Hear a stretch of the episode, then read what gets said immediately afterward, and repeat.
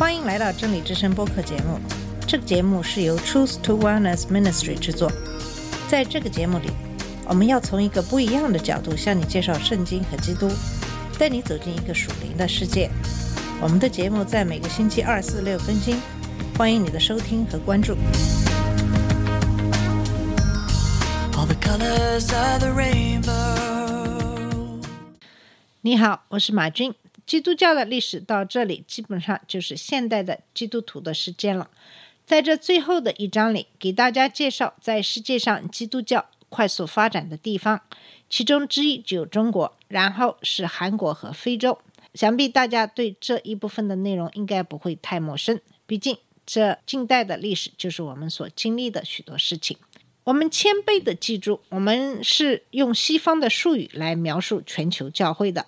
正如兰迪·理查兹所写，概括总是错误的，但是通常很有帮助。也许可以通过几个地方的故事，以及共同构成神伟大子民的人们的故事，为我们对全球发展中国家的描述和阐述添加一些纹理。我们将首先讨论中国信仰的奇妙故事，并以最详尽的篇幅来讨论中国对宗教动乱深知敌意，一场宗教起义导致两千五百万人死亡，基督教传教的努力受到怀疑，并导致在九世纪和十三世纪驱逐传教士。耶稣会士在一千六百年取得了更持久但不大的成功。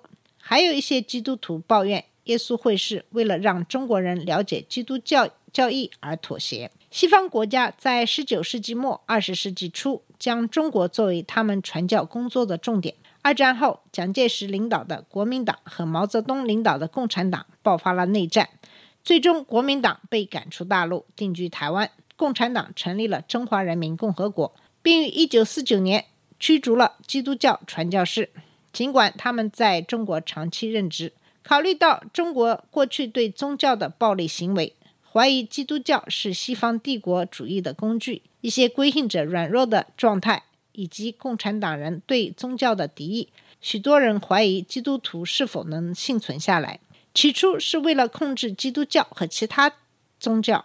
毛泽东认为，当宗教的压迫和操纵受到抑制时，信仰就会自然消亡。设立管理机构是为了确保在宗教问题上遵守爱国主义。新教三自爱国运动和天主教爱国会成为强大的机构。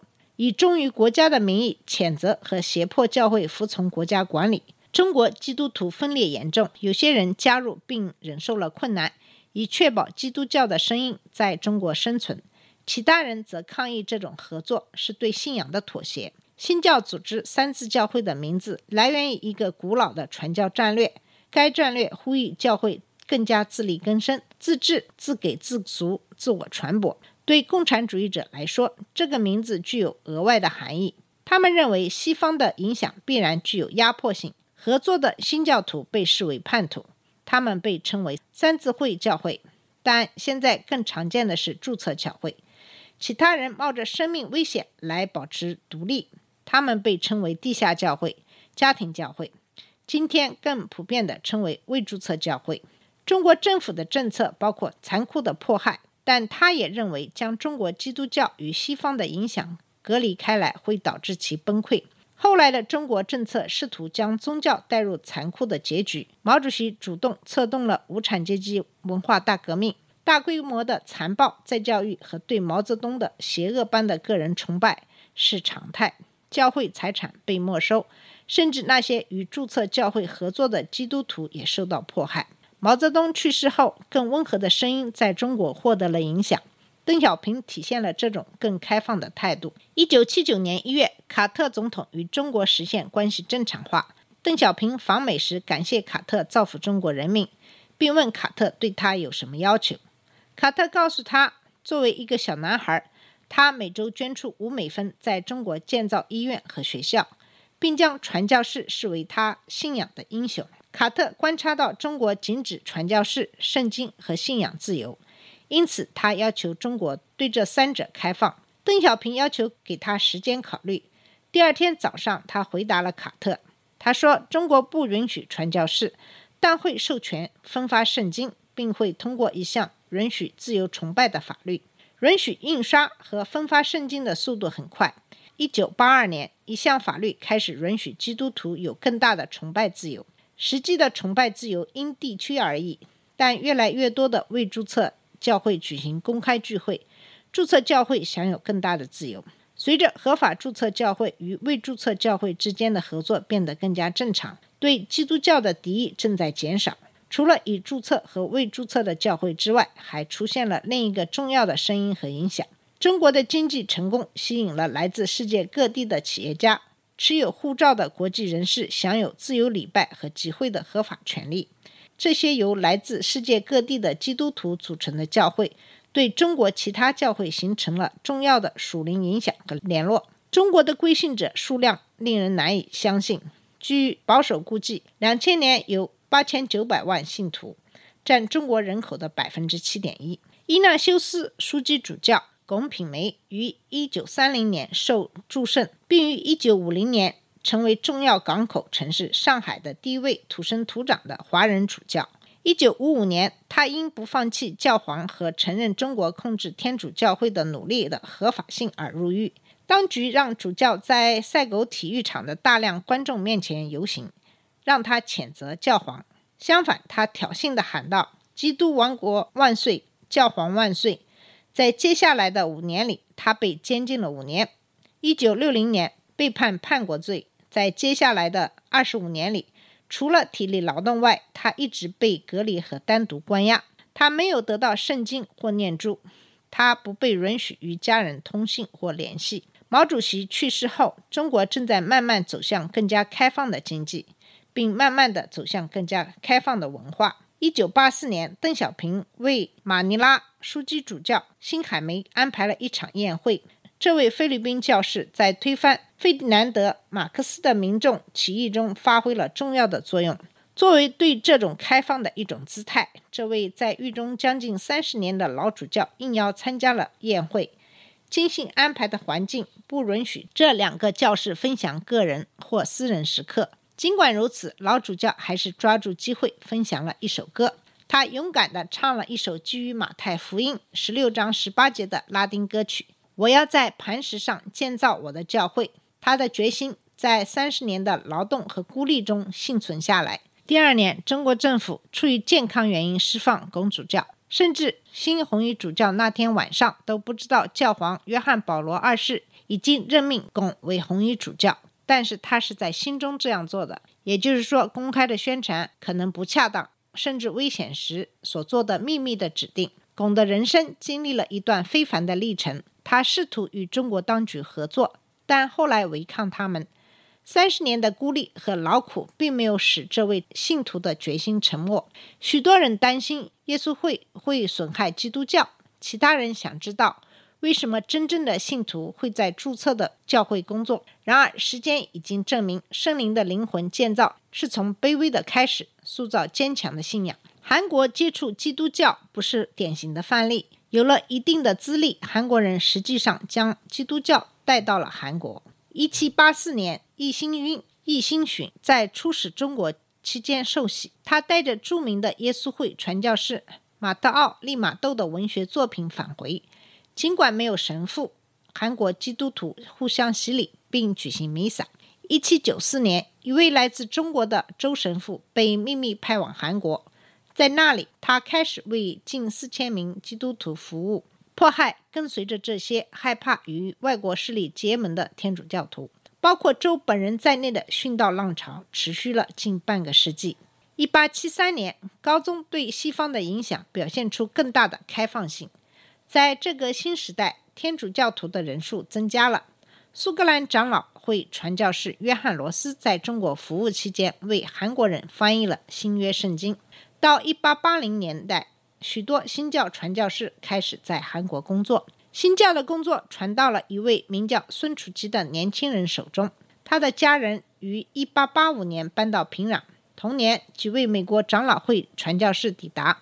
这些传教士支持翻译圣经。并采用了在中国的美国传教士约翰·尼维斯的策略。尼维斯支持强大的自力更生的教会。传教士的到来顺应了韩国人对其政治环境的幻想破灭，朝鲜被迫在中国、俄罗斯和日本的阴影下生存。孙楚吉与他的道教做斗争，并开始探索基督教。美国传教士之一塞缪尔·墨菲特邀请孙楚吉阅读《朝圣者的进步》。在经历了几个月的属灵挣扎，孙楚吉哭泣了一个晚上，并祈祷归信。孙楚吉在工人阶级中积极参与教会领导和传福音。一九零三年进入平壤长老会神学院。威尔士复兴的报道激起孙楚吉举行晨祷会，在那里他们请求朝鲜复兴。在为期十天的新归信者系列培训即将结束时，一位传教士公开承认固执和骄傲。很快，许多其他人开始公开认罪。孙楚吉本人承认他不当处理遗嘱。会议从晚上八点持续到凌晨两点。韩国人同时祈祷，每个信徒同时大声祷告。有人说，许多人说话的声音成为神所喜悦的交响乐。许多西方人认为这是韩国属灵的独特体验。一九一零年，日本吞并朝鲜，并对其进行统治，直至二战结束。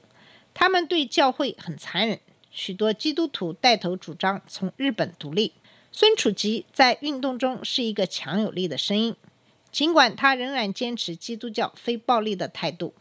这一次，基督徒因反对殖民势力而赢得了声誉。后来，孙楚吉被任命为一个有影响力的牧师。中央长老会，他的独立性的领导方式最终丧失了他和他儿子的生命。在他的独立运动同僚被捕后，他向当局自首。获释后，他死于虐待造成的并发症。马克诺尔报告说，孙楚吉做过一万七千多场布道，是在六十多个不同的教会分享的。二战后，朝鲜分裂为苏联支持的北方和美国支持的南方。战斗于一九五三年停止，但对基督徒的残暴行为仍然存在。共产党人向教会发起进攻。当时三分之二的基督徒在北方。由于政府极其隐秘的态度，很难评估朝鲜的基督教状况。在韩国，几个基督教团体蓬勃发展，长老会、五旬节派以及最近的天主教都显著增长。韩国复兴的后果是爆炸性增长的催化剂。一九一四年，每一百名韩国人中就一名是新教徒。到二零一零年。三分之一的韩国人是基督徒。韩国拥有世界上最大的教堂——瑞岛纯福音教会，拥有超过一百万的成员。它的小组结构为世界各地的教堂提供了模式和灵感。韩国在神学院的形成和向全球派遣传教士方面仅次于美国。这些传教士带着建立自力更生的教会的政策。但也分享了一种形式和风格不同的韩国灵性。这种独特的灵性根植于祈祷。参观过的人报告说，韩国人的同步祈祷很突出。祈祷的中心在祈祷山中可见。韩国人在休息中心预定时间，并用于祈祷和进食。如爱岛教会的大卫周牧师认为，教会的成长并不在于其小组组织结构或惊人的效率，而在于他的祷告。那么最后，我们来看一看东非的复兴。两个男人的故事和他们建立的友谊是席卷东非的伟大复兴的一部分。这两个人都感受过灰心丧气。西门恩西班比出生于1897年，他于1922年归信。许多机会给了他希望和期望，他将被选中出国留学。但事实并非如此。神在意象中的显示让西门非常失望。在意象中，上帝要求他将奖学金的价值与福音信息的价值，以及已赐给他的宽恕进行比较。约瑟夫·丘奇博士于1920年8月在剑桥还是一名学生的时候归信主。剑桥知道福音派的激动。美国福音传教士穆迪早在丘奇经历归信四十年前就在剑桥讲道。在穆迪会议之后，许多剑桥学生被召唤去传教。包括瞄准中国的剑桥七人，一位名叫乔治·劳伦斯·皮尔金顿的学生前往乌干达，在那里他目睹了1893年的复兴，这是随后的复兴的先驱。丘奇博士在非洲应用了他作为医生的技能，在那里他还以一位能干的传教士而著称。到1929年，丘奇在身体和灵魂上都遭受了严重的挫折。当他遇到西门时，他渴望有人陪伴以解决他的空虚。两人分享了他们对自己和非洲复兴的渴望。他们一起祷告，并研读了两天圣经。经验和目标的一致改变了他们的生活。诺尔引用了丘奇对这次会议的反思：因为上帝以他至高无上的恩典与我们会面，并把我们带到了自己的尽头，并认为让我们分享五旬节的力量是比较合适的。包括这两个人在内的团契会一次又一次的扩大。一九三五年九月，另一组为灵魂更新而聚会，他们的思想是由凯西克主题塑造的，即在灵魂突破之前完全降服基督。他们计划并发起了一系列会议，这些会议可能被确定为复兴的起点。该团体包括约瑟夫·丘奇和西门·恩西班比。威廉·纳根达很快加入这个圈子。并且在复兴的传播中变得比任何其他团体成员都更有影响力。两个重要的词揭示了这种浇灌的复兴性质，就是火和被拯救。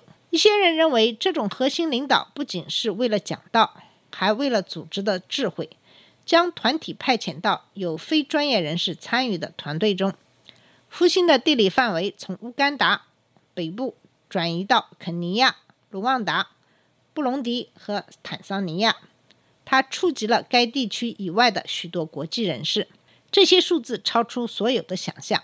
本世纪末，基督教信徒的百分比如下：乌干达百分之八十九，肯尼亚百分之七十九，卢旺达百分之八十一，布隆迪百分之九十，坦桑尼亚百分之五十一。威廉·纳根达和丘奇可能是最有效的团队。纳根达强大的家庭证明了他强大的讲道。纳根达也参与了复兴期间面临的重要考验之一。一九四一年，二十九名学生被塔克主教神学院开除。学校的领导层对这些获救者的复兴热情感到震惊。值得庆幸的是，学校当局能够恢复几乎所有的学生，包括威廉·纳根达的学籍。学生们能够表达他们的复兴热情，并保持对教派的忠诚。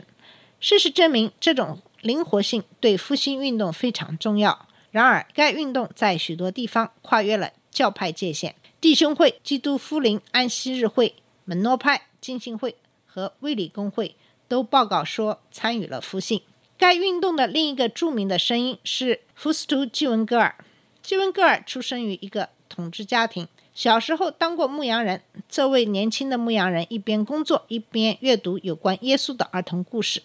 他是在一次布道会上归信的。他学习神学。